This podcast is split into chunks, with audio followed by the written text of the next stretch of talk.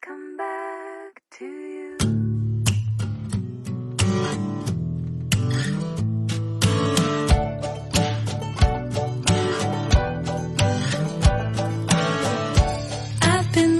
Hello，大家好，欢迎收听本期月 Talk 粤语的月涛我是园子。然后这一期非常开心，没有我的搭档在，然后我跟两位真的是刚认识的两位女性朋友，然后我们要来录今天这一期的粤 Talk。呃，我想先跟大家介绍一下我们三个人的这个人物关系。等一下他们会分别介绍自己。首先第一就是魏姐，然后如果一直跟踪我们就是 UTMB 报道的朋友，应该知道魏姐是我们特派 UTMB 的小记者，自费特派小记者，并不是我们越野 Talk 花钱请人家去的哈，这个我们必须得得 自费打工哈哈，自费自费打工对。然后另外一位方老师就是。呃，也是，就是可能最近这段时间，大家应该都被他们俩的这个神仙友情一直感动，感动全网的这位这位方老师。好了，我的介绍就就就到这里，然后先请魏姐和方老师分别介绍一下自己吧。好，魏姐先来吧。哎呀，好 的好的，谢谢园子啊，今天给我们这个机会去跟大家聊天啊啊，我叫胡卫，我现在是在上海，是一个金融行业的这个工作人员，平常的爱好就是跑步，包括路跑啊、越野跑啊，然后也是非常喜欢旅游啊，自己其实也是有跑过一些比赛。啊，但是成绩就很一般，嗯，然后这次也是，就是说，我觉得我们呃聊天的这个机会，也是因为最近的这个刚刚结束的 UTMB，那我在这个比赛里面是做了我的好朋友方老师的一个私补，啊，所以也是就是说，我们俩一起经历了整个的这个比赛之前、中，而且后面的这个过程。然后今天来给大家做一个分享，啊，这主要是我这边的一个介绍。那我现在就 pass 给方老师给大家做一个这个主角的介绍。啊好，其实嗯，非常感谢这个颜子的邀请，然后就是也确实是第一次来越 talk 做客做客啊。这四川人说普通话其实很难，对对对。然后嗯，就刚说这个呃。魏姐是自费去呃帮我来做这个私补，说实话我自己非常的荣幸。然后我呢，呃，本身是一个互联网的搬砖人，对，所以就是平常还是主要是工作的时间比较多，大部分可能都是在深圳工作，对。然后家现在是在上海，那我自己本身这个小时候是在成都，就是四川长大的。所以属于到处飘的这种，这一次呢也算是就是自费，在整个大环境其实说实话比较严峻的情况下，自费去呃完成了我自己 UTMB 的这个梦想，对，所以经历很难忘。再加上就是有朋友们一起，就整个来说这个经历是非常印象深刻的。然后也是一个五岁女孩的妈妈，对，就是可能。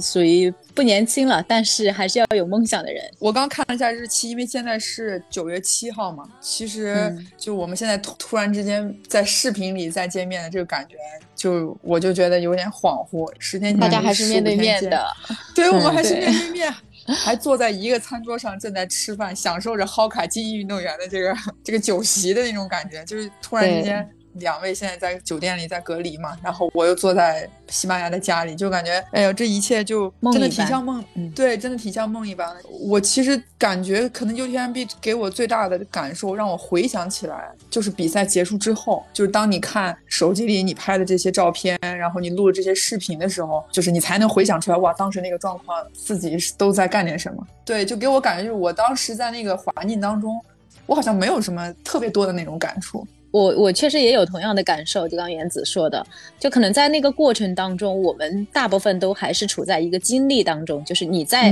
被那些信息、被那个整个的那个氛围给，就是你是身在其中的，所以其实可能有就是不管是喜悦也好，还是就像我跑比赛过程当中的一个难受也好，你都是在经历的。就是但你没有退出来，从一个更第三的视角去看，说看那一段经历。所以现在当你回家之后，像我们在隔离的时候，就重新再去看那个视频那些内容，然后你就会确实是有不一样的，你你的这个整体的感受就会更深一些。对，所以现在我就很想问方老师跟魏姐，你们是怎么认识的？这个开始是怎么开始的？魏姐说还你还记是我吗？你还记我得吗？我记得，我记得。对对对，我那我说，我先说我的视角，然后如果有不正确的地方，你这个魏姐再补充。对我的视角，考验友。情的时候到了，我跟你说。对我，我其实其实还是机缘一个，就可能我这个开头有点长，就基源于也是二零二零年疫情，因为在之前我是一个不进山训练的这个越野跑者，所以在疫情的时候，就是呃我们一个朋友，我们共同的朋友顾老师，他在我家附近那个天马山在拉练，然后我就说我也想去，呃，他就说 OK 没问题，你来。后来之后，顾老师就把我拉到了一个这个现在叫我们的大家庭一百 miles 的群里面，那魏姐就在群里。那一开始肯定跟魏姐是不熟悉的，我跟我跟魏姐第一次见面，其实是在熊猫，就我的第一个百英里，也是熊猫 by UTMB 的那一年，在二零二零年的十一月份。然后在那次，我前两天还翻出来了那张照片，就我们在我起跑的时候，对对对我也是我跟旭哥，旭哥，我跟旭哥的见面也是在那里，正好，所以就是魏姐来送我们出发，我跟我跟旭哥，所以在那那次是有一个合影。然后在那个之后呢，就是我有一次在群里面，呃，就是说那个鞋子的问题，然后魏姐就单独跟我说，她说她有一双鞋子，她说那个方老师你不嫌弃给我，我说我当然不嫌弃，然后她又把那个她说呃这个东西送给有需要的朋友。然后就把那个 Hoka 的一双鞋子送给我，然后在那个鞋子里面还放了能量棒，她说就是让我尝一下，我就说哇这个女孩太心细了，就是送我鞋子还送我吃的，你知道吗？对对对，所以这个是为什么要把能量棒塞在鞋里？啊，鞋子是清洗过的。对对对对。然后就是这个是我印象中跟魏姐认识的记忆。对，魏姐可以说一下。哎呀，叫的我都有点不好意思。没错，当时因为大家都是我们在上海有一个经常大家一起跑越野拉练的群，那我们的群主也是一个非常有经验的越野跑者，他是二零一六年就完赛 UTMB 的。而且包括一些呃国际上还有国内的大比赛都完赛过。那他也是一个越野跑的热爱热爱者，他就是组织了一些当地大家对越野跑有兴趣的朋友，拉了一个群。那那个群就逐渐的壮大，然后后来我也被拉进去，然后还有方老师。那后来第一次跟方老师就是见真人，确实是在熊猫，因为我也去跑了啊，我跑的是五十五公里，那次真的是。嗯，当时是先是方老师和曲哥都是跑一六八，所以是他们是先起跑，所以我们大家都去终呃去起点也是终点去送送他们起跑。那我记得当时呃很清楚，因为呃其实，在熊猫之前，其实方老师有参加过一次崇礼。我记得当时是因为可能是有些意外，好像是受伤了，但是大家都在群里关注。当时我就是对这个我说哇太厉害了，就是跑跑这么长的距离。再往后就是见到了真人，就是在熊猫。我记得那天方老师穿了一件黄色的冲锋衣，然后对，然后去的起点，因为那那天还起跑时候还比较冷的。最后那就是第一次见面，然后其实当时比完赛，我记得因为可能大家的完赛时间不一样，后面的这个行程不一样，也没有就是说，呃，再就是说专门的去相聚，然后就到了后面，就是可能大家也见了面，在群里也熟络了起来。对，当时是有一双，我就就穿过一次的一双 Hoka 的鞋，因为我脚会跑步会变大，然后我就穿的有点小。我说范老师如果不介意的话，因为都是清洗整理干净过的，那就是就是他可以拿去拿去穿，所以就就就是呃怎么说呢，就送给方老师，然后嗯，从此反正大家就是也是有有交流，我还记得大方老师。回礼给我了一个那个腾讯的一个，可以说是腾讯嘛，就是是 就是一个那个那个笑脸的那个一个沙发靠垫，特别就是有意思，就是整个就是我们发的那个表情图的一个靠垫。我第一次见到那个可以那么大，放在现在放在我们家的沙发上，所以对友情。然后随着后面一起经常拉练啊，然后大家也有聚会啊，就是慢慢的熟络起来。这么看起来，这个一百 mile 的这个群是非常神奇的一个存在，嗯，就是是的，拉出了拉出了一段友情，可以这么说吧？对，有好多段，对而且是在一个没有山的上海的一群越野跑者，是的，那你们这次就是方老师这次来参加，应该在群里大家都是很关注的吧？基本上应该是跟着嗯跟着你的那个就是直播那个看，大基本上到哪个点了，哪个点了，哪个点了。是的，是的。其实他们都是通过魏姐的视角，对魏姐这个在群里面 对我拍的一些视对我频和照片在群里是是会给大家一些更新，但是我觉得就是在其实，在备赛期间，包括在方老师准备他的这个录书的时候，我觉得我们群里的一些比较有经验的跑者也是给方老师给了很多建议去过对对对对对对，所以就是。他方老师跟去哥感觉就是全村的希望，你知道吗？能够 今年出国去参加 UTMB 这样的一个世界盛事越野赛，所以关注肯定是是就是说是整个群里的朋友都在关注他们的动态。所以我，我接下来就因为你们也都提到那个就是熊猫白 UTMB 嘛，所以当时嗯去参加熊猫白 UTMB 是不是也其实是为了今年 UTMB 的这个积分去去跑的？我是的，对我也是，我当时是为了那个石头，对 UTMB Stone，对。对，回想起来就还挺虐的。那那魏姐，你为了石头，你为什么跑的是五十而不是一六八呢？因为我当时首先是能力不行，你让我跑一六八，我就真的是一个石头也拿不到了。我跑五十，当时因为是好像我当时只是差一个石头啊、就可以去抽签。第二，确实就是能力有限，所以在自己的能力范围范围内就是玩一下。呃、后来证明我的选择也是对的，因为那次的这个天气情况非常不好，路况也不好，所以我觉得以我的水平能够完赛就就还好。然后当时也是，其实是方老师的第一个幺六八，能拿到非常好的成绩，女子第五，简直就是非常非常的这个啊惊艳，就是出道出道即巅峰的感觉。出道即巅峰这个词应该是比较好形容方老师的，不是？对可能也那方老师，你在你在越野上面的这个天才的这个应该怎么说？这个天资你是什么时候发现的？是通过那场熊猫幺六八吗？还是在此之前其实就不错？这个说来其实有有点远，就是我我从一五年开始跑步，但中间主要还是以马拉松居多。然后当时其实第一个目标是跑完六大马冠，然后同时再是说去完完成这个 UTMB 的一个梦想，因为 UTMB 这个是我一七年才开始知道嘛，哦。所以所以这个之前是从二十五公里越野，就是一应该是一五年冬的时候，也是在杭州的一个呃比赛，然后那一次就莫名其妙，反正就是拿了一个女子第六，也奖品好像还是一双袜子还是什么。莫名其妙，对对对，这个词儿莫名其妙。但是我我说实话，我觉得我不算天赋的类型，就是嗯，就我我短板其实还是蛮明显的，就特别是在上坡，特别在这一次的 UTMB，就是这个短处发挥的淋漓尽致，就把自己虐到爆的那种。对，所以呃，可能真正觉得自己核心还是真正的喜欢，就确实是特别喜欢在山野里奔跑的那种畅快，以及说就是你人跟自然的这种就是深度相处、长时间的深度相处的这样子一个氛围，且可能通过像跑越野山，你真的是能够去看到很多不一样的风景，就是所以这种而且内心里会觉得非常的安定，就这些东西是他嗯让我非常喜欢的。从所以从二十五公里到五十到七十到一百，再到就是幺六八，对这样子。但说实话，整个幺六八的过程，我自己只完成了两个，但都嗯是非常非常虐的，就是嗯、呃很难。对，对，都是完成了两 UTMB 个赛事对对对对对对对，都是 UTMB 赛事。我魏姐，你呢？你的越野是什么时候开始的呀？我其实对，因为我其实也是，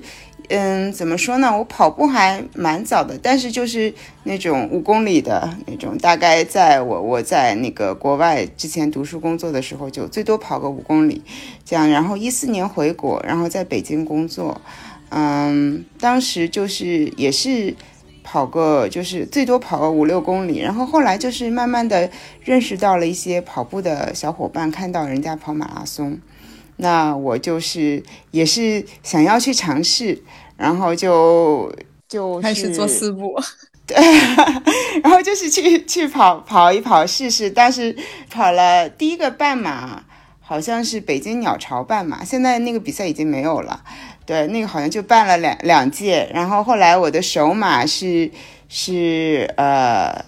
北马，北马一六一六年的北马，对，然后一七年也跑了北马，就很幸运都能中签。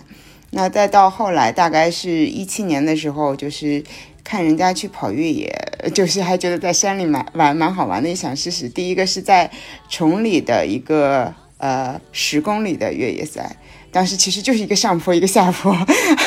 当时就觉得还好蛮好玩的。再往后就是也是慢慢参加了一些就是短程的甚至中距离的比赛。我是属于比较保守的，就是其实我跑了好多年，我的我的应该是二零，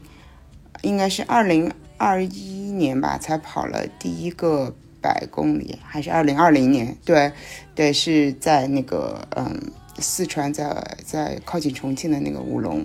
那再再往之前差不多就是中短距离，平常也是就是说会去杭州啊，或者是上海周边拉练这样子，嗯，还还跟方老师的共同点就是真的是很喜欢在山野里的感觉，有时候我都跟他说，其实是上班起床很痛苦，起来爬山好像也就没那么痛苦。上班起不来，周末四点半就起床。这句话魏魏姐在 UTMB 现场跟我说过无数次，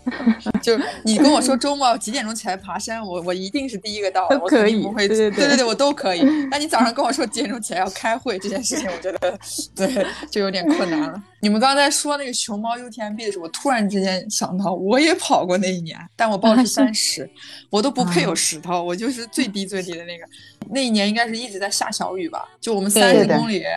就越慢的人越惨，就是我记得三十有一个坡，那个坡已经被所有跑的人都已经走过了，就那个那个路已经泥，对对，就泥泞到已经不能靠正常直立就是行走行走着爬上去了。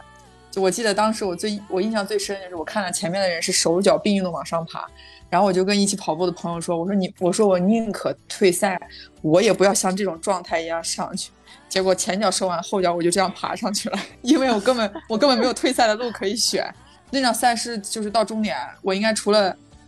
脸是干净的，脸是干净的，是到最最后的时候赶紧擦一下，就身上全是泥，就裤子全都破了。那个对我来说，好像是我印象中我一就是我跑过的记忆最深的一场越野赛。但是其实说回到对 UTMB 的印象，我不知道两位对 UTMB 的初印象是从什么时候开始的。我的初印象应该是在二零一，应该一五一五一六年吧，应该那两年是就是中国选手去参加 UTMB 应该是人数就是最多的那两年。我我不知道这个数据对不对，所以我想知道，就你们参加，就你们对 UTMB 的初印象是从从什么时候开始的？魏姐，我先来吗？我是其实这次是我第一次去呃这个霞慕尼去 UTMB。对，所以，但是这个这个鼎鼎大名啊，UTMB 的鼎鼎大名是很多年，应该是一六一七年，也差不多是在整个跑步的朋友的群里听到的。因为你跑多了，可能你国内比赛跑一跑，人就会有下一步的想法，然后就想出国也跑一跑，然后当时就看大家。都是去跑，而且就是说，在你在这个圈子里就是待久了，也会认识一些就是呃跑步的朋友啊，包括了解一些看一些比赛，认识一些就是只是听过人家的这种精英选手的名字，就是我认识人家，人家不认识我这种。然后嗯，对，就像当时在那个去跑 UTMB，当时 UTMB 还是哥伦比亚赞助的。对对对对对对，然后当时就是看到有一些就是说呃比较优秀的这种中国的选手去参加，那像是北京的橄榄，然后还有那个呃还有那个呃王子晨，然后还有一些就是呃像是上海的小卡，然后还有一些精英运动员，还有像是于雷，然后还有还有一些就是。对，真的好老了。然后还有一些外国的选手，那其实每年看，就是一直到后面一七一八年，有更多的这种新秀去参加比赛，像是呃向富昭啊、申嘉生啊，包括贾俄人家，当时还有李阔，就是四川的有一个就跑得很好的一个李阔，然后这些就是看到一些中国的真的是非常优秀的选手啊，殷面桥啊这些在在那个比赛上的这种优秀表现，然后又看到那个山山色那个风景就真的很美。然后就一直就是这个草就种下就就一直在生长的过程中，然后虽然到现在也没拔掉，但是但是可能就是想让它再继续的生长一下，希望在明后两年能够去参加一次。哦，啊，但你走进了它，对吧？嗯，所以这一次。跟我一起走对对对进了它，我的完赛也有你的一半，所以。对，然后我的印象哈，就是呃，时间上其实跟跟可能大家都差不多。我大概是也是嗯一六年就知道有 UTMB，然后主要是因为我其实跑越野也算是就是我我有一个朋友，他比较早就是一直在玩越野，然后呃比较疯狂的是他之前为了积分，就是一个月跑了三个百公里，我当时就说哇太猛了。这个太猛了，对，是的。然后他正好是一七年去比赛的，所以呃，我也是看他发的那个一七年的那个风景照片，就确实特别美。所以我、嗯我说我自己的种草，真正种草就是我一定要去跑这个比赛，许下这个心愿是在一七年，就是一七年的 UTMB 的时期，那个时候应该是在九月一号。应该是对九九月，他就八月底嘛，嗯九月份那个时间对，就差不多吧。然后，那我是呃，相对来讲，就是可能行动比较快一点。在一九年的时候，就去就就就报了一个 CCC，所以一九年我就去哦跑了 CCC。那当然，跑 CCC 目标也就是为了要跑 UTMB，只是说我先去感受一下，就整个这个赛事的流程，还有整个山地的环境。当然，我核心目标是说，我希望我真的去跑 UTMB 的时候是不退赛的。对，所以就做了那个准备。当时的想法是一九年跑完 UTMB，这呃，嗯跑完 CCC，但是第二第二年可以去跑 UTMB，但是我第二年没中签，然后就特别难过，还给这个组委组委会发了邮件，就是能不能给个机会之类的，然后回答说、嗯我们对所有人都是公平的，类似哈、后面就是又因为疫情，对，才才有了我去熊猫，就是为了那个石头。当时熊猫的目标也是三十六小时完赛，因为毕竟是我第一个百百英里嘛。嗯，嗯确实是后面可能这个内心对石头的渴望是太强烈了，所以就最后二十九个小时多一点点能完赛。对，那这么看，你们为了 UTMB 也是真的做足了相很多的准备，就不管是从赛道上呢，可能参与的运动员啊等等这些。因为我对魏姐印象特别深，就是在现场的时候，我们在看哪个哪个运动员回来的时候，我还没想起对方名字叫什么，魏姐已经把名字说出来了。魏姐可太牛了。对，包括她可能参加过什么 UTMF，然后是哪一届的、这个那个，我旁边就像做了一个活 Google，你知道，就是对，是的，是的，是的。我就当时的感觉就是说，他对 UTMB 的这个喜欢的程度，就真的是可想而知。就是，我是但是就像谈兵，我刚才方老，就像刚刚方老师说，可能他付出的行动会比较快，所以你就是可能就稍微慢慢热一些。魏姐，魏姐的行动在另外一块儿，对，她对是对对这个选手们呐、还有对这个轨迹，这一次去完之后，它真的就是你刚刚说的 Google Google Map 了，就是整个这个 UTMB 的每一个补给站，他都非常清楚。对，因为我其实一开始跟魏姐没聊的时候，我是不知道这是魏姐第一次来，因为她对于啊补给站这个熟悉的程度，哪个公里，怎么坐车，这些其实她真的是功课相当之透了，已经。就是我，我就所以这就接下来就要把我们三个人聊天里面的这个职位划分很明显。那方老师就是我们当之无愧的精英运动员，并且是完完赛选手。另外一位魏姐就是顶尖的私补人员加加路书 加活路书。就是我想知道说，就是方老师你在准备二零二二这一届要跑 UTMB 的时候，你到底就是做了哪些真的是很充分的准备？唉，说实话，我觉得完全充分是谈不上的。我其实现在也挺后悔，后悔什么？就是上海疫情封控的那三个月，我有点躺平了，就是 对，处在天天在家里抢菜的一个焦虑的状态。对，然后就只能看看书，安安抚一下自己的这个内心。呃，就觉得外面的世界看来是出不去了，所以当时内心里是没觉得今年是一定能去的，对。嗯，但是好在是，当我就是醒醒悟过来的时候，就六月解封嘛，然后正好就是，就虽然说我觉得躺平了，但是就是平常的这个训练还是在的，所以平常就是偶尔周末会去天马山啊，就大家会周末刚我也说会去杭州啊之类的去拉练，那那时候只能去上海，就在天马山拉练的时候遇到了旭哥，他就说我机票已经买好了，我我说啊。我说我其实内心里说实话我已经放弃，就觉得肯定去不了了。他说：“那你试一下呀，你这个没有试过，万一可以呢？签证下来呢？对对对啊你没有什么损失，签证下来，我一听我就内心又被点燃了，你知道吗？就那一刻我又被点燃了。正好那一天晚上我们又约了魏，还有我们另外一个朋友一起吃饭，嗯对，然后那次魏就说。嗯，方老师，你去的话，我就去给你做私补。哇，我就觉得好像不止我自己去，还有这么朋友去，我感觉又 愉快了很多。对，所以就开始行动起来，就是去做准备，不管是签证也好，跟老板要提假期，还有像就训练计划，马上就开始排起来，瞬间就感觉被人扶正了，知道吗？就扶正起来，然后训练计划做起来。虽然说只有两三个月吧，对，但是可能就是每个周末的训练排的，啊、我自己觉得还是还算可以的，对，所以就不能说是完全充分的准备，但是，嗯呃，我觉得我是奔着真正完赛去的，所以其实那个时候，我是觉得两个月对于完成一场幺六八这个时间上来说，可能还是有点紧张的。就如果真的是对吧，隔离完了之后，那你那个时候的强度是也上的很大吗？还是说还是按照自己身原来的那个训练计划，就是按还是按照那个继续往前走？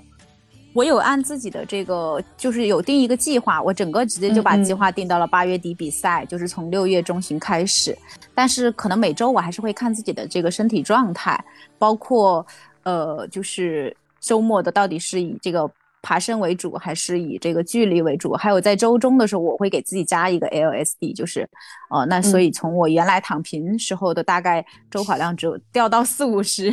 然后就是从又又又提升到比如说七十八十九十一百，就是其实还是慢慢上量的。就我核心目标是要去完赛，所以我不能在中间还没到这个 UTMB 就把自己给拉爆了，对吧？所以就是中间还是比较在意这个身身体的反馈的。所以在那个期间，签证也是在同步办的，对吧？是的，是的，就是马上行动起来。但签证对我来说就还是挺顺利的。这里我也我也是有一个，呃，就一开始我是问了好几个旅行社，他都跟我说签证是不办的，因为现在疫情。然后后对后来是因为一个朋友他呃有认识一个机构，他办过，所以他就说你把资料发过来，我就按照相应的标准去准备材料。所以我其实说实话，经历这件事情的感受就是，可能很多人也跟我一开始一样，就觉得现在这么难，肯定签证是办不了的。是，但实际上，其实他没有没有去行动。当你去真正去行动的时候，你会发现有一条路真的是可以通向你想要到达的那个目的地的。对，那你那个时候有有一个 Plan B 或者 C 在内心嘛？就是一旦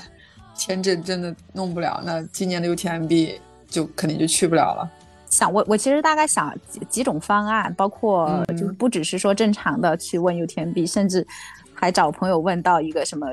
呃使馆的人，对，然后就是说呃有没有什么方案，包括我也在想办法说有没有这个国外。公司的朋友能够帮我出一个这种，就是类似于商务签之类的。那说实话，就是当然前面也行不通。呃如果说最终我所有的努力都做了，还是这个结果，我就我认，对吧？就是我签证如果最后还是下不来，但是在我还没有完全去做百分百努力的时候，我是就至至少说，当我真正是很想去的那一刻，我是觉得我没有做过所有的努力，我是不接受自己就是呃往后退的。明白，这是方老师作为一个 UTMB 这个选手来说付出的所有的努力。那么这位四部同学的付出的努力，就让我们觉得更加的好奇，因为魏姐是不存在签证的问题嘛，对，就可能对吧？就你可能去的话会比较容易，但是真的就是飞过去做私补这件事情，就我很想问问你是怎么考，你是怎么想的？对，你是怎么想的？对，首先就是说，还是对 UTMB 的向往吧。对，而且就是，做私补，首先就是确实是能够支持一下周围的朋友，像是方老师啊、趣哥、花姐，其实都是非常熟的朋友。我觉得，尤其是在现在这个情况下，其实能够像我们这样，就是说。是不是在品牌的带领下出去的中国运动员，其实几乎是没有的。所以，所以就是说我，我觉得我们更应该就是说守望相助一下。那其实之前就是也是在看机票的时候，我们也是找了好多个选择，因为那个机票真的是那个价格简直就是是之前的好几逆天了，对。就是我们当时买机票的价格，其实如果在疫情前可以买两次商务舱的来回都那么都能买到了，对，所以所以这个就是说大家愿意付出这个成本，就是说去一定要就是做点事情。那我觉得就是对我对我来说，首先是支持范老师，因为是。一个很好的朋友，而且我也知道，在长距离的这个比赛中，其实如果是有一个朋友，或者是有一些就是说多余的，就是除了赛道上以外多余的支持，其实是非常非常重要的。然后你可能就是说，在整个的过程中，尤其是长距离这种两两夜一天，甚至是两夜两天的这种这种，就纯粹是自己一个人的，而且是要在一个。运动的强度下去前进的话，那如果有能够给予越多的支持，肯定是越好的。那其实这也是成人之美的一件事情。我觉得对于我来说，我要能去做的话，我是非常开心。第二个当然也是我的私心呢，我其实就是对 UTMB 的向往，我是很想去看一看，我就是想去看看。感受就是霞对，因为听到了好多关于霞慕尼的这些故事，然后我朋友会说啊，你去那边要吃什么三明治汉堡，你要去哪一家是吃什么东西，然后买什么东西，然后就真的是觉得，嗯，哇，这这就是一个圣殿，对我来说是一个让我仰望的地方，我也是想去，就是自己看一下，然后对赛道也是去了解一下。另外也是，就是说，为我我明年如果能来的话，可以做一个准备。所以其实目的其实很简单，嗯，其实有时候真的你就喜欢一件事，要想去做的话，也也不用很很强的目的性，我觉得就就是去做也好。那么我就要问一个老生常谈的问题：你做私补的话，会有一些内心的压力吗？就比如说，专业，你万一那个他点，很对啊，对万一那个点你到不了怎么办？没错，这个是我最大的压力。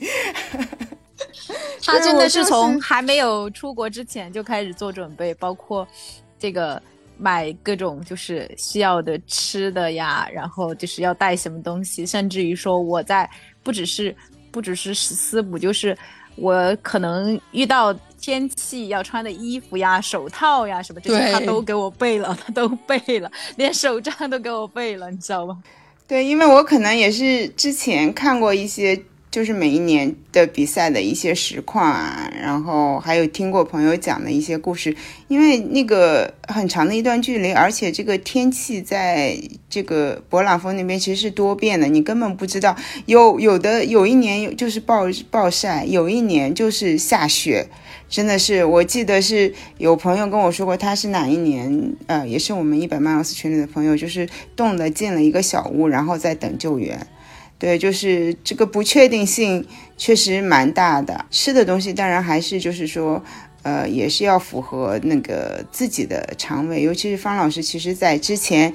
备赛 UTMB 的时候还去了一趟崇礼，然后也是因为肠胃的原因，就是。应该是拉链拉到了，就是到了一百公里，就是坚持到一百公里退的，所以那时候就是因为肠胃不适应。其实我也知道有一些朋友也是伤在肠胃上，就好像我记得 Kilian 在那个赛后发的那个 Instagram，他当时总结了几点这个比赛的这个一些经验，对他其中有一点他就说，就是说这个 Ultra Run is an eating challenge。就是说，其实就是一个吃的挑战，你要保证自自己能够吃进去东西，能够补充能量，然后才能够继续。所以就是当时在国内是买了很多东西，什么方便粥，然后我就去尝试一些，就是说尽量少加工的东西，因为可能在当地，因为我不知道到了法国会是怎么样的一个状况，到了霞慕尼有个怎么样的状况，我有可能真的是要去那个补给点，中间会隔很长时间，那东西吃的凉了怎么办？然后会想一些这样的问题。对我带了四个保温杯和保温壶，然后买了一些方便粥，然后方便面，然后就是尽量要那种口味比较清淡的，因为油腻的你可能到时候比赛也吃不下。然后还有一些就是呃能量棒啊，然后咸的东西，对榨菜，嗯、然后再再在当地其实到了又又补补了一些东西，像是水水果呀、坚果呀这些。对，其实其实方老师的胃口也不是很大，所以我我感觉我吃挺多的。我准备的这些就就足够了。对，这这个食物上是一点关心的，还有一点就是它的一些需要的装备上，就是说我会去看它的时候，我也会带着一一个备用头灯，然后还有如果手套。然后像是这些，就是说，在他的换装点的时候，可以帮他去去，就是说再补充一下，如果有需要的话。还有就是时间，然后我在前是研究了那个 bus 的这个时间表很久，你不要研究了太透，我的天！对，就是看他怎么转车。所以这两次就是说我在就是因为也要首先要看怎么转车，第二是要看方老师的速度。虽然他是有他自己这个路书，他也是有他自己的这个目标的时间，但是就是比赛中的话，就是情况都是会有变化。你像方老师在前一个补给点的时候，他就比之前快了一个小时。就比他预定快了一个小时，所以还好我去库马约去的就比较早，然后正好其实等了没多久，方老师就过来了。然后去商派，呃，就是它是第二个补给点，就是第二个大站，那个站就是比较比较远，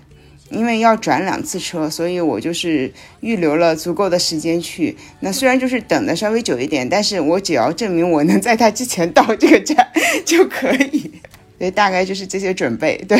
我我真的，我听你说的这个过程，我就感觉，哎呦，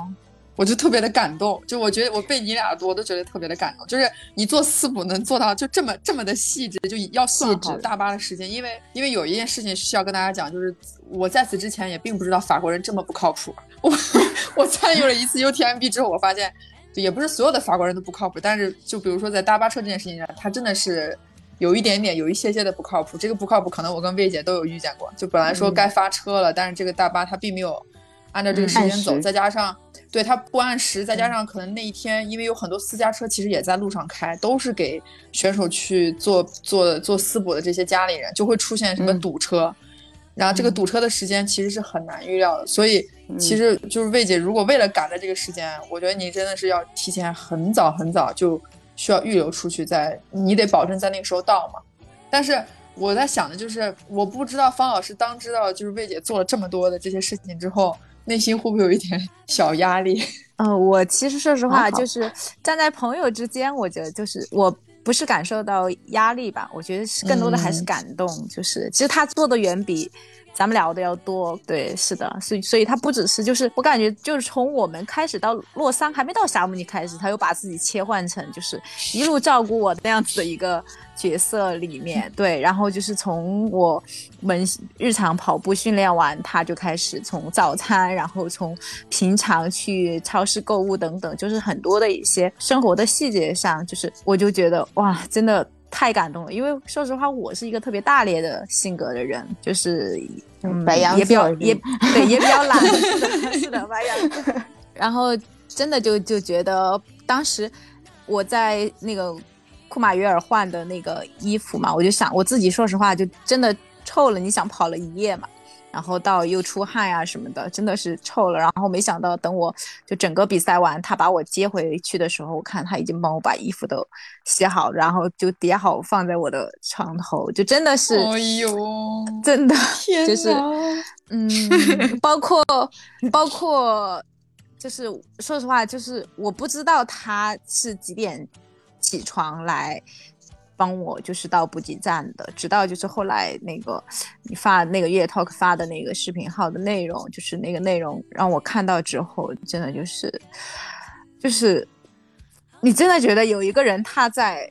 非常非常尽心尽力的人在帮助你，然后就是早起，他连续那几天他都起得很早，然后对而且 就就我比赛完之后回去，他还是说，他说我睡，我今晚又又我又睡沙发，你自己你你在房间里睡，那个好好休息，我不打扰你。对，就是你真的觉得就是 他想的太细了，真的。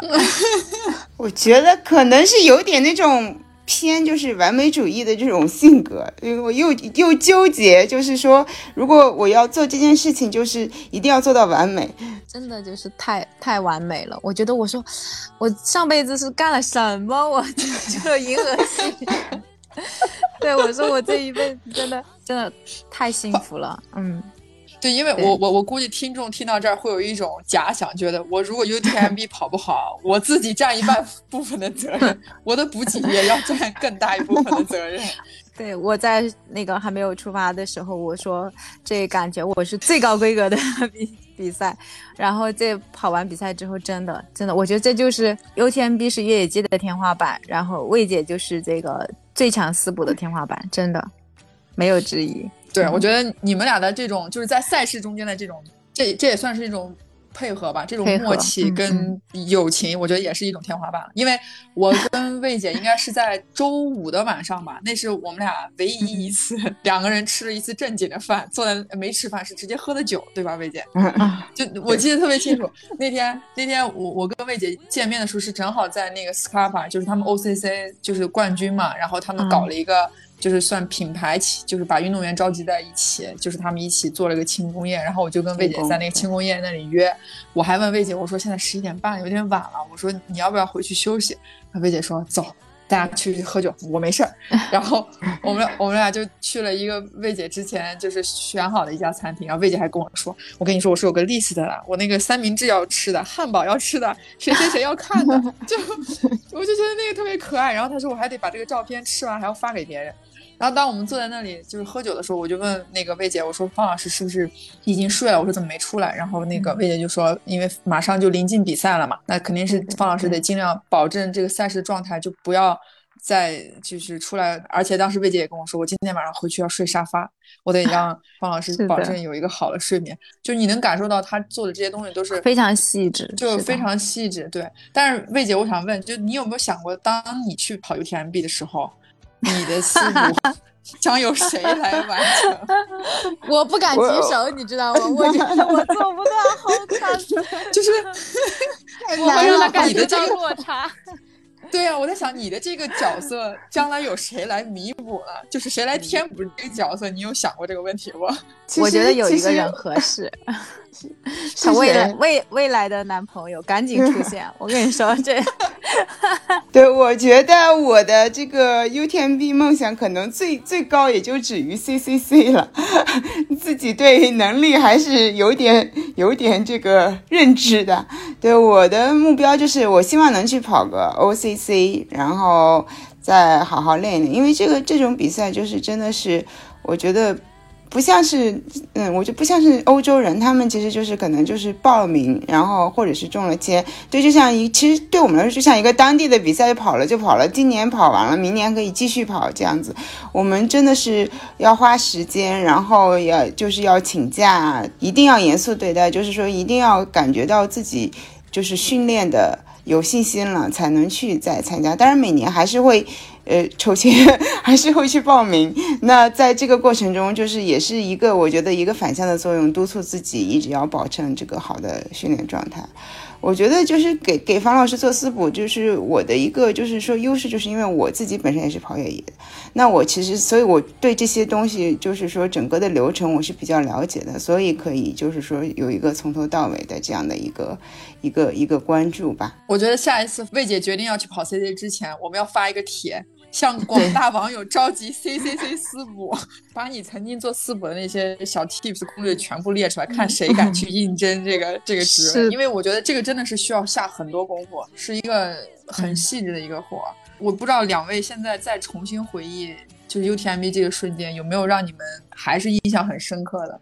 那个过程？方老师先说吧，那个那个整个你的这个过程是非常艰辛的，三十六个小时。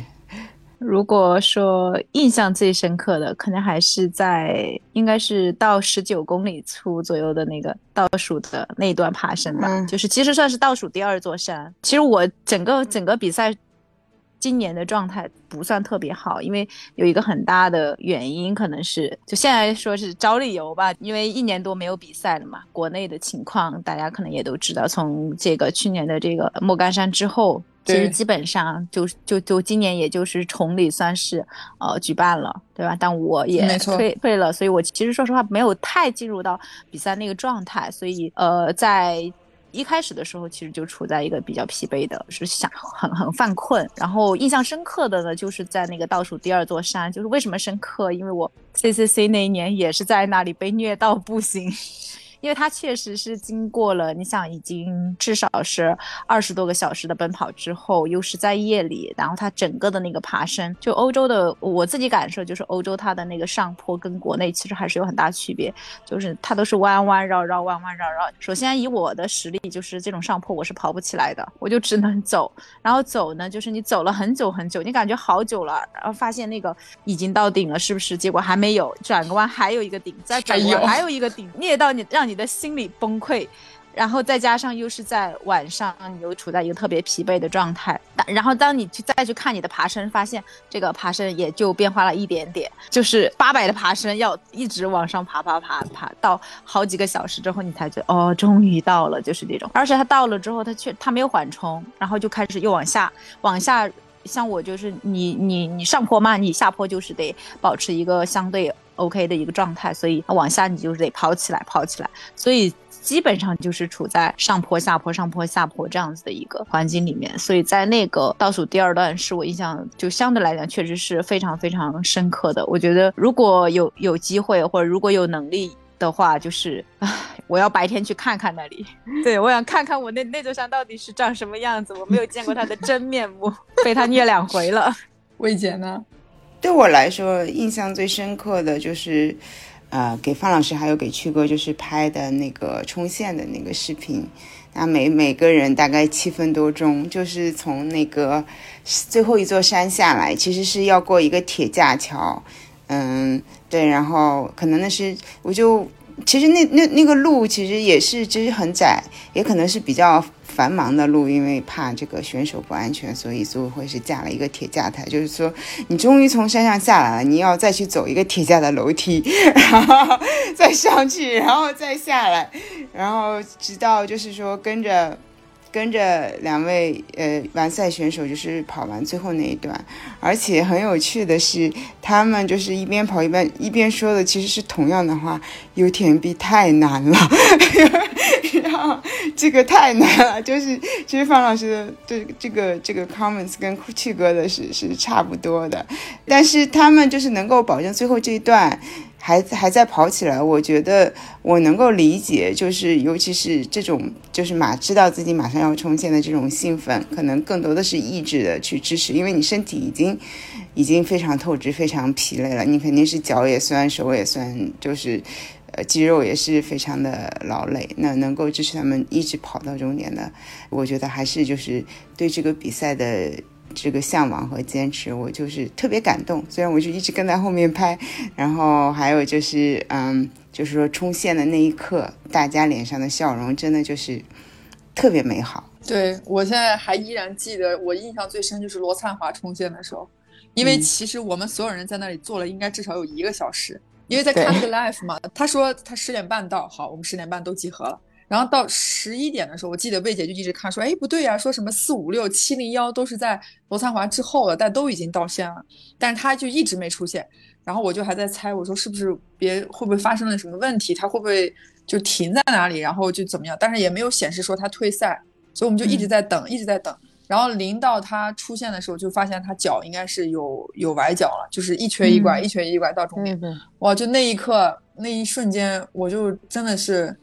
就说不出来的一种，就是一种嗯感动。就可能我不知道，因为当时结束之后，我记得那个吉总还问过卢灿华说怎么样，是不是坚持下来了？我跟你说，让你让你不要退，你看你是不是也也到终点了？就是那那个时候，其实我也在想说，这么这么长的时间，就已经都成这样了，就你到底是为的是什么？就是我我不知道，就我那时候在猜测，就是他的那个那个那个时候的那个当下的反应。但是因为罗灿华还是很标志的那个很憨厚的笑容，笑一笑就问说大家在哪里？我我要那个回去休息一下。就是你能感觉，可能每个人对于 UTMB 的那个，就是在内心的那个情怀，我觉得是可能是真的是是不太一样的。所以这个时候又让我又让我想到说，其实，在那个过程当中，我也遇到了，也跟齐敏有聊天，包括其实家居中间，就是我也有遇见过他，就在一百二十公里到到他一百五十公里退，就是当这些退赛的选手，就是他选择退赛的时候，我们应该去怎么想，或者去怎么理解这件事情？这个我很想问问，就是你们俩的感受。魏姐，我还我先说吗？其实。我觉得，嗯，精英选手就是，尤其是这些品牌的头部选手，首先他们有这个机会来参加这个比赛，而与此同时，其实他们一般都是就到的蛮早的嘛，这个两三个月前吧，对对对，来来了这么长时间，等于是，呃，也收收到了这些整个的品牌的一些投入，包括是一些粉丝的这些关注，其实他们的压力很大。对，我觉得他们的压力比一个就是正常的选手要要大很多，他们肯定是比任何人都想去跑好这个比赛，但是确实是就是说，越野赛就是这样，就是这种意外真的是不可避免的，它就是有时候真的是没有马拉松那么精精准的去计算你每一公里跑跑的是什么样的这个配速，什么样的状态，真的就是包括天气，包括路况。然后包括甚至是这么长距离的一些补给消耗，其实就是说，就算是像我们如果是鞋子里有一块很小的沙石，如果你再走一个很长的距离，你脚有可能都会磨出泡来的。就说一个小的失误，你可能都会导致你去有另外一个选择，或者导致你的体力不支，或者是怎么样。所以我对他们退赛，其实我觉得是完全理解的。他们肯定是，尤其是精英选手，应该跑过那么多比赛。也有那么多经验，对自己的身体状况、对自己的这个状态，应该是最了解的。他们如果选择退赛，就是绝对是尊重他们的选择，而且，呃，这个也不是就是一个一次性的东西，后面的比赛还有很多，然后后面的机会也还有很多。对我，我对这个退赛选手可能就是。非常非常的理解，也也就是肯定会支持他们自己的选择。魏姐说完我想说的话，对，我我对我我说，我就想先问方老师一个小问题：你在过程当中有没有过想要退、想要停下来不要跑的那个想法，就退赛的想法？我没有，因为我我说就可能我跟他们有有一点点不太一样的点是，我没有他们那么大的压力，说实话。就是，毕竟我还是一个越野跑的爱好者，而他们是职业，就是至少是运动员，就他们感受到的压力跟我是非常不一样的。就是对我而言，就是实在不行，我就是如果我受伤了，我退了，没有什么。但是对他们来说，就是魏姐说的那些，不论是品牌的这个呃投入上也好，大家团队对他的整个的投入，还是说整个越野跑者、越野圈，对吧？这个圈子对他们的一些关注等等，其实无形当中，嗯，虽然有的是爱，但是。有一些其实还是会给到他们这个压力，就是我一定要，呃，好好表现在这样子的一个大的这个平台上。所以其实他们不像我这么能够轻松的说，说我就是去完成我的梦想，而他们是不仅是背负了这个。品牌还是大家的期待，也是也是有一个就是证明自己的这样子一个期待在里面的，所以这个是一点。但是其实就刚刚薇姐说的，为什么说从我的视角上去，就是首先来讲，退赛这件这个选择一定不是他们想做的。对吧？但一定是在一个就是不得已的一个环境下，就是我最终做出这样子的一个选择。所以这一定不是他们看到的。他这个选择决定背后所带来的压力，他们自己一定是预想到的，就比我们的感受其实会更深。所以当他做出这个决定，一定是非常非常艰难的。那既然做了这个这个决定，所以我觉得从我的视角上，我是非常理解和支持。然后另外一个视角，我是觉得就是不论说他们是就可能在我们的眼里，他是。一个越野跑者，或者是一个运动员，或者是说这是某个品牌签约的运动员，但是实际上，首先他是他自己，就是他一定是先是他自己，所以那他是要遵从自己的本心。比如说像小乔，就是我看到他，他也有一个 UTMB 的梦，虽然可能就是以我以我粗浅的理解，我觉得他是不是会比较擅长去跑短距离，对吧？就是可能不是幺六八这种特别长距离，但是他也有一个 U UTMB 的梦想，所以他这一次报了。但是最终可能是因为身体原因、各种原因，嗯他选择了退赛。所以他们的追梦，其实说实话，比我一个越野跑者更难。就他背负的东西是更多的，他没有那么自由。所以当出现这种情况的话，其实也是希望就是大家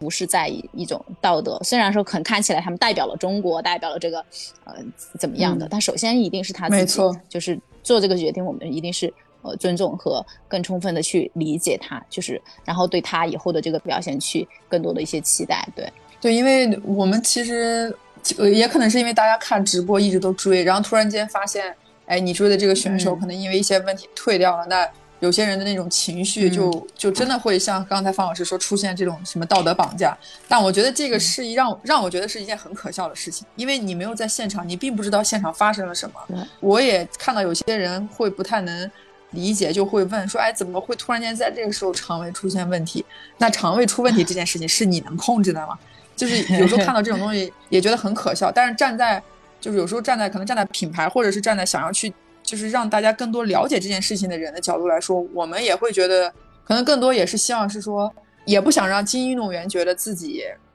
有一种失败或者是这个压力好大，然后压力更大。我觉得这种其实是参加比赛嘛，就是。就像方老师说的，他本身自己是为了圆自己的一个梦，那他不是说背负了多少几亿人、几百万什么越野跑者在身后的这种这种想法，所以我觉得这件事情上，就大家的理解认知真的还是就是得得改正一下。然后他他付出努力了嘛，对吧？其实他其实前面你看他们那么早过去训练，各方面其实都是时间的投入，还有这个身体的投入，他一定是比一个看客投入更多的，所以他一定不没错选选想要去轻易的就放弃的，对。因为就是咱们三个对吧？三个都三个姑娘都经历了今年 UTMB，、然后我就突然间还有一个问题，就是因为这次呃越 Talk 算是 UTMB 官方的这个媒体，所以当时我们在呃 UTMB 这个组别，其实组委会是有给我们安排媒体车的，但是呢，这个媒体车是需要自己去报名的。然后在这件事情上，我就发现一个非常有意思的事情，官方媒体车我们当时在报名的时候，就出现一个很奇怪的现象，就基本上所有的。呃，这些各个地方的媒体，他们都报了，就是跟踪男选手的那辆车，就是基本上是跟着男选手去走完全程。那女选手这辆车呢，其实是没有人报名的，就它是空的。哦，对，然后当时就是被通知的时候，就是他就会，就是那个 UTMB 官方的这些负责人就会问你说啊，现在男选手车都已经满了，你愿不愿意去跟女选手？哎，其实我就觉得很奇怪，为什么会没有人愿意去跟拍女性的这这个女女子的前三？然后当我们坐上这辆车的时候呢，我们车上其实只有四个人，这四个记者分别是我来自中国，一个来自美国，然后呃一个法国，一个西班牙的。然后西班牙的那个记者他是只做女性女性越野跑的那。然后我们在路上的时候，就是因为也有跟他在聊天，然后就问他说你为什么呃只会想要去做女性越野跑者？然后他就说，因为他自己以前是一个 CCC 的选手，他只跑过 CCC，他就觉得说从二零一八年跑完 CCC 到现在，就是整个 UTMB 对于女性的这个的重视程度，好像还是跟就是原来一样，就他觉得有一点失望，就是不理解为什么就是。当然，这确实是一个男，就目前来说还是一个呃男选手大于女选手的这么一场赛事。但是在他觉得，就是每一位女生来参加 UTMB，不管 UTMB 还是 CCC，都是付出了非常多的努力，甚至于他们的身份都是不都是不一样的。但是为什么你是这样的一个赛事高度的一个比赛，你却就有一点忽略了这个这个群体的存在？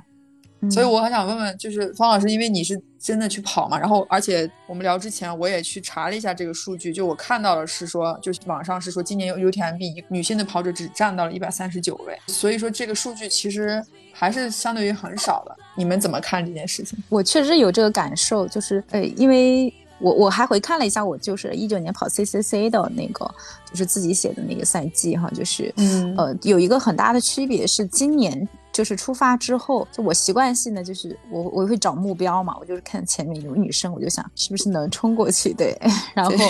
今年就我我看了一下，就是当时 CCC 的时候，至少说在前面，比如说两三个站，你大概就是有几十个女生，就你能看到还是挺多的。但是在今年，基本上非常少，就是整个这在整个赛道上的女生就就不多，大部分真的就是男男选手。那当然可能有有一些原因，是因为本身 UTMB 它是一个特别长距离，就是真正能够嗯愿意来跑这个组别的女女生就会少一些。但是像你刚刚说的，就是关于男性和女性的报道方面，说实话，你刚刚说那个我还挺挺惊讶的。但是你说完之后，我确实发现了这个问题，就是在很多的报道上。其实就媒体的倾向性，我我觉得就是包括说这个主办方各方面都是整个在曝光程度上都是以男性居多的，就女性还是在一个包括可能我我理解就是可能包括在一些这个它的商业价值上面，大家都会觉得女、嗯女性好像对吧？就是你稍微好像要要弱一些。当然，但实际上我其实站在一个女性的角度上，我是我是能够感受到，可能女性她在这里的努力程度，我觉得是会更多的，因为没错就我知道的是，比如说像有一些女性，其实她其实是也是有好几个角色的，对吧？那她可能不只是日常的训练，可能也是一个妈妈，甚至于说还要照顾，就是还要照顾老公啊之类的，就是她要为自己的训练要付出的这个成本其实是更高的，所以。我我确实觉得，就是如果是以我们实际行动，就是能够去呼吁说要去更多的去关注在这个赛道上的一些女性。对其实我之前也看过一个 ITRA 的报报道，就是之前呃，就是应该是在今年上半年的时候，ITRA 其实就是做了一个呃越野的一些习惯，包括大家喜喜欢用的品牌嗯啊什么的这样的一个 survey。当时他就是选了九千多个越野跑者，那是从一百零四个国家里选出来的，但是百分之八十二都是男性。是吗？对，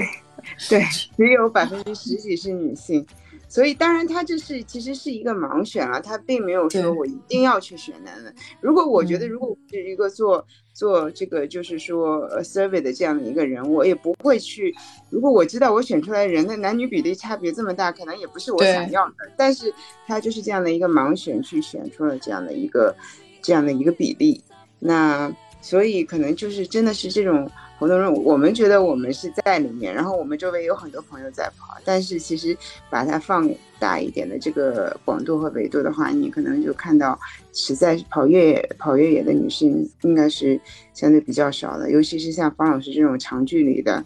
嗯，嗯。更少的，就要更加珍惜 保护动物。保护动对，物。真保护动物。我我们当时就是第一个站，隔天第一个站去的就是库马约尔八十公里嘛。我们到那之后呢，就怎么说？我们车上，我们当然都是为了拍这个，就是想跟女性选手，但是谁不愿意看到就是男子前三？就是正好我们在、我们在的时候，他们也在，所以我们当时就提前一小时就出发了。然后我们到了之后，就果然看到了 Jim，然后 Kilian，然后包括啊、马斯 m 吧，就基本上前十的男的都、都看到了。然后我们就一直在跟踪那个 Life，想等到女子前三回来。那等到看完女子前三之后，因为发现其实大家在补给站吃东西的这个习惯跟时间也蛮有意思的，就嗯每个人他吃补给的这个这个顺序，吃什么怎么吃，这这也是真的，就像那个 K 脸说，这也是一场学问。然后我们等完女子前三之后，就发现从第四名再到第十名这个中间的跨度就非常非常远了，就有可能我们需要在库马约尔等至少一个小时以后。那这个对于后面几站的这个规划时间就就肯定就是调整上就不一样了。那这个时候记者之间就出现了一些分歧嘛，对吧？每个人都有自己想要追的这个人。然后当时我记得特别清楚，就是那个西班牙那个女记者就就是说我来的目的，我就只为了拍女女子的运动员，我不管男子的前几，对我来说，这个有很多人在做这件事情，不需要我再去干了。那我的网站，我所有的内容都要围性围绕女性跑者。就在那个那一个当下，就他的那个，因为他也比较激动，因为大家就在想说要走，他就不想走，他就说我必须要等到至少你让我看完前五个人，我我我才要走。能感受到就是他对于这个运动他也热爱，但是他又很想去让大家看到真正这个里面的一些别人看不到的素材，因为其实结束之后。你在网上再去搜，不都不用搜，出来的信息基本上都是啊、男子前三男子，对吧？然后去各个品牌其实曝光最多的也是，那当然不排除女子前三的这些品牌会去报道他们，但是你更多的其实后面这些有故事或者能让大家产生一些共鸣的内容，确实是很少的。所以这个我也不是特别能理解，说 UTMB 做到今天这样，它今年十九年了，明年二十年了，就真的可能想要去有在取舍这个角度来说，他舍掉了这一部分，还是说，呃，可能这个这项越野跑这项运动目前来说，可能还是男性的商业价值更多。我觉得怎么说呢？其实，首先比赛可能就是公平的吧。当然，就是说从从生理的生理的角度，确实是男性他不管是速度啊、能力啊，肯定会比女性更更好一点。而且就是说，大家看比赛，当然都是追求的那种比较那种兴奋的感觉啊，喜欢看速度，对，喜欢看冲线的。但是我觉得，就是说，在这个越野跑的这个这个事件的这个。就是发展的过程中嘛，女性的跑者其实是慢慢的在受到更多的关注的，呃，而且也是会有一些就是说为女性发声的一些，就是女女性越野跑者发生的一些像是组织啊，或者是一些行为。我觉得现在可能就是最最火热的两个两个话题，一个可能就是呃女性的这个男女平等的这样的一些话题，第二个就是环保。一般在这个越野跑里面，可能就是说大家能听到最最多的一些话题和讨论，可能现在真的是就是说具体的这个行动上，我不知道，可能就是真的是女性也不会，我觉得她想去报幺六八的人，可能本身的本人数可能就比男性要少。如果你不来报，我也。不知道怎么去 更好的去支持你，嗯，我我记得很印象很清楚的，就是当时我也是在 Instagram 上看到一张就是说补给站的照片，我忘了是哪个比赛了，当时就是也是一个长距离的比赛，当时应该是一个蛮后面的补给站了，所以选手的脸上就显得很累，但是那个照片的这个镜头呢，就是一个男的越野跑者，就是已经很累，鞋子袜子上都是泥，然后一对手杖放在旁边，他坐在。在那个楼梯上来休息，旁边同样坐着一个女性的越野跑者，她就是手杖放在旁边，她坐在那儿在哺乳。对，当然就是当时的那个照片，就是虽然只是一张照片，但是可能很多就是说越野跑者也看过那张照片，就是真的还蛮震撼的。就说就是女性的韧性，也是就是如果她真的去努力起来，去坚持起来，往往是很强大的。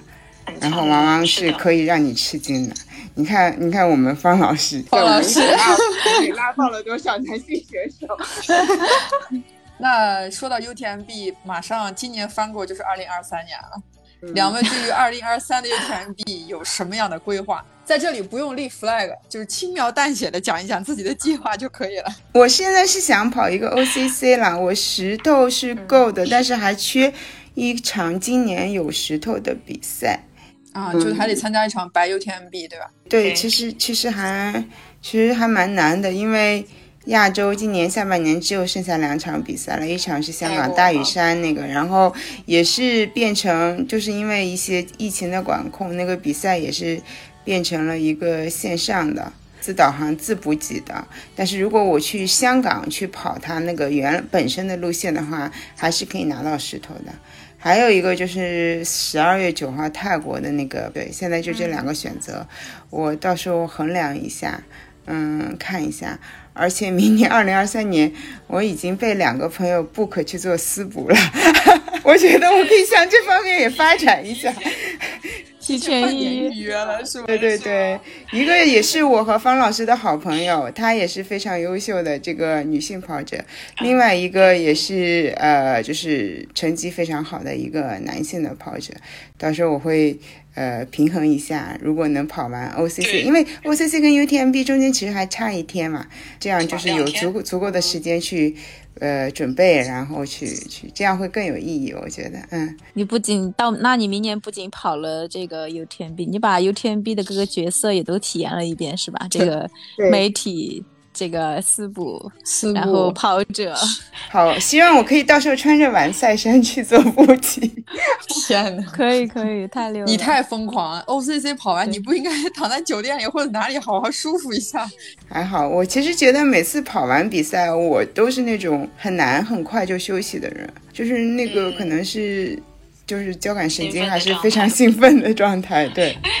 就应该再来一场，对吧？就那种就不能停，就一直都不能停。味觉感觉不能停。方老师你呢？我还没有从 UTMB 的这个很虐很虐的赛道中缓过来，所以我暂时还没有没有排明年去 UTMB 的计划。我现在短期的目标是先把宁海好好跑了吧，今年的哇对，因为现在就是像如果再去跑一个 buy UTMB 的话，我觉得就是成本还是有点高的，蛮高，嗯，对对对，是的，所以我还没有看明年的情况，短期先隔离完之后继续好好训练吧。好好搬砖。是的，是的，方老师还，方老师现在身上还有一个重任，就是邀约不断，先把这些媒体的采访啊、视频呐、直播啊，把这些工作先完成了，然后就应该可以投入到下一个阶段的开始训练了。聊天我还是还是要还是要看的，确实是。就越 talk talk，我觉得我为什么愿意聊，是我之前也听了你们就是之前疫情期间的一些访谈，确实我觉得还是就是聊天还是要看投缘，对吧？对，然后可能等 真正解封之后呢，我们可能线下的这个跟跟朋友们之间这个线下的一些聚会嘛，上海的大家嗯好久没见的朋友们会见一见。对，这个等魏姐安排了。对 对，其实就是这次也真的很感谢越野 talk，很感谢园子和深交。其实当时我就是拍了一段段的视频发发到我们的那个群里，然后呃深交还帮忙剪了一段这个我给方老师做补给的这个心路历程。对，哭了。其实他，我觉得我们也真的是很荣幸，因为在此之前我们其实都不认识。就我也得感谢我们的播客，不然的话，我们相我们没有这个就是大家一起认识的这个、嗯这个场合。因为我一开始其实我的压力是在于申请媒体证这件事情。就我提前一个两两个月前吧，我就给他发了，一直没有人给我回过那个邮件，我就很很不理解这是为什么。我想说，法国人你放假，你我能理解你放假，但你不能放这么长时间的假。然后我当时还跟深交还讲，我说完了，我说这如果媒体真拿不到，这也太对不起薇姐了。这个就有很多中间设计的环节也上不去，那你没有这个身份，你你很多事情，因为本身就请薇姐在帮忙，然后就也是中间也是转展找了几个朋友帮忙，最后联系到了。就 UTMB 就专门负责中文这个媒体的一个一个朋友，他叫李胜，然后我就跟他讲了，我就跟他说完之后，他就他就帮忙发了个邮件催了一下，然后等于这一切东西就才就在最后真的是最后最后一刻，应该是出发前的两周，对我们我才收到那份邮件，才知道这要怎么弄，就是这个过程也算是也算是经历了曲比较曲折，但是最曲起码折对是一个圆满的结果，然后就是才能有今天，然后有这个音频通话的这个过程。我我是觉得 UTMB 对我来说，我除了没有体验过选手，我也真的是把其他的几个环节啊，当然四补这件事情我也没有体验过，我也不想体验。那个过程我真的是很感动，就是我好多感动的瞬间，不是说看到冠军冲赛。就是你有很多很小的这些，就带狗冲线的，带孩子冲线的，抱着孩子冲线的，孩子帮大人冲线的，整个这个过程就让我觉得，就是这个比赛之所以让大家把它传的这么神奇哈，真的是有它的就是原因所在的。是的，对是的，所以也非常感谢魏姐跟方老师能够，就是在今天，现在应该是北京时间九点了吧？九点，对，对我们聊了差不多，真的是一个半小时了。我是真的觉得特别开心，就是本身这个环节的设想是在 霞姆尼小镇，在一家餐厅里，我们喝着酒聊着天，芳姐穿着完赛服，然后这个计上计划赶不上变化，就最后变成了是这样的一种形式。但真的很开心，非常感谢两位接受我们的采访，感谢感谢，谢谢园子，谢谢谢谢谢谢。谢谢。我的然后最强四补，谢谢，又把这段美好的回忆带回来。我现在就是觉得隔离酒店好像也没有那么痛苦了。我我当时看那个视频的时候，我应该又跟你们俩讲，就是我我看到就是那个影子里面出现你们两个人的时候，哇，那一个瞬间是我一下就眼眶就红了，因为你知道，就有一个人在拍，而且这个镜头还不是那么陡，哎，这这个我我得夸一下魏姐，你这个摄影技术是可以的啊，在没有用稳定器的基础之下，就是这个这个这个稳定程度还是可以的。所以只能拍一六八的这个冲线选手，你知道吗？之前我跟方老师一起就是跑步训练的时候，你知道那个视频简直抖的找不到人。糊的，对我说他真的有一种魔力。对我真的就是他拍我，我其实没抱什么期待，你知道吗？因为就是那一次我们俩一起在洛桑 拉练的时候，就不是早上晨跑，然后他拍那视频，真的就你看那个人就在里面晃悠的晃悠的，真的根本 看不清楚。找不着人了。对，然后对，但是我冲线那一段真的，我觉得对我来说太宝贵了。之前都一个人嘛，然后就这次，就你刚刚说的那个，我觉得真的他不是一个人在完赛，他就是两个人。我我的这个完赛服分你一半儿，我找找剪一人。一人穿个袖子，哎，一人穿个袖子，这个是可以有的，这个是可以有的，对吧？我我我我觉得很有必要给 UTMB 发个邮件，就是要跟他申请一下，必须要给一个私补，必须得给一个最强私补的这么一个东西。我觉得赛场中这种私补真的各种各样，什么样的都有，就大家的用心程度。就还蛮有趣的。其实你在那等人的时候，就看什么样的都有。对，还有真专门雇着摄影师从头到尾的拍的。我觉得可能我们的规格还没有那么高级，但是也还好。对，就你魏四个保魏姐已经赢了。那我觉得在这里最后，我觉得最终结束吧，我觉得也想为就是国内的这些越野赛跟越野跑者们，嗯，也给大家打打气、加加油吧。因为我觉得宁嗯。十二月份的宁海应该也是嗯。所有人都期望可以顺顺利利，对对万众期待的一场比赛。所以我觉得从赛事方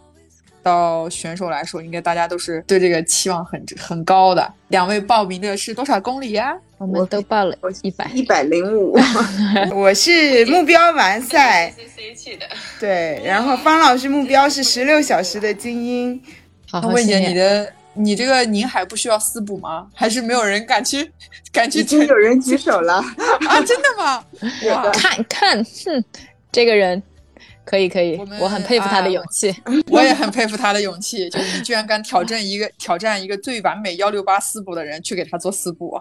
我们也希望说，真的就是宁海一百能够顺利举办。然后我们也我们越野 talk 其实现在也在为这个在准备，也是希望是说，在这么难的情况之下，依然能为我们所热爱的这项运动去付出一些，真的是我们的一些小的力量。所以再次感谢两位啊，谢谢，谢谢园子，好。的，那我们今天的节目就到这里结束了。希望能能也能在这次又在音频的这个角度给你们再留一个注脚，难忘的，难忘的，是的，好的，拜拜，拜拜，拜拜，拜拜，小薇，拜拜，拜拜，范老师。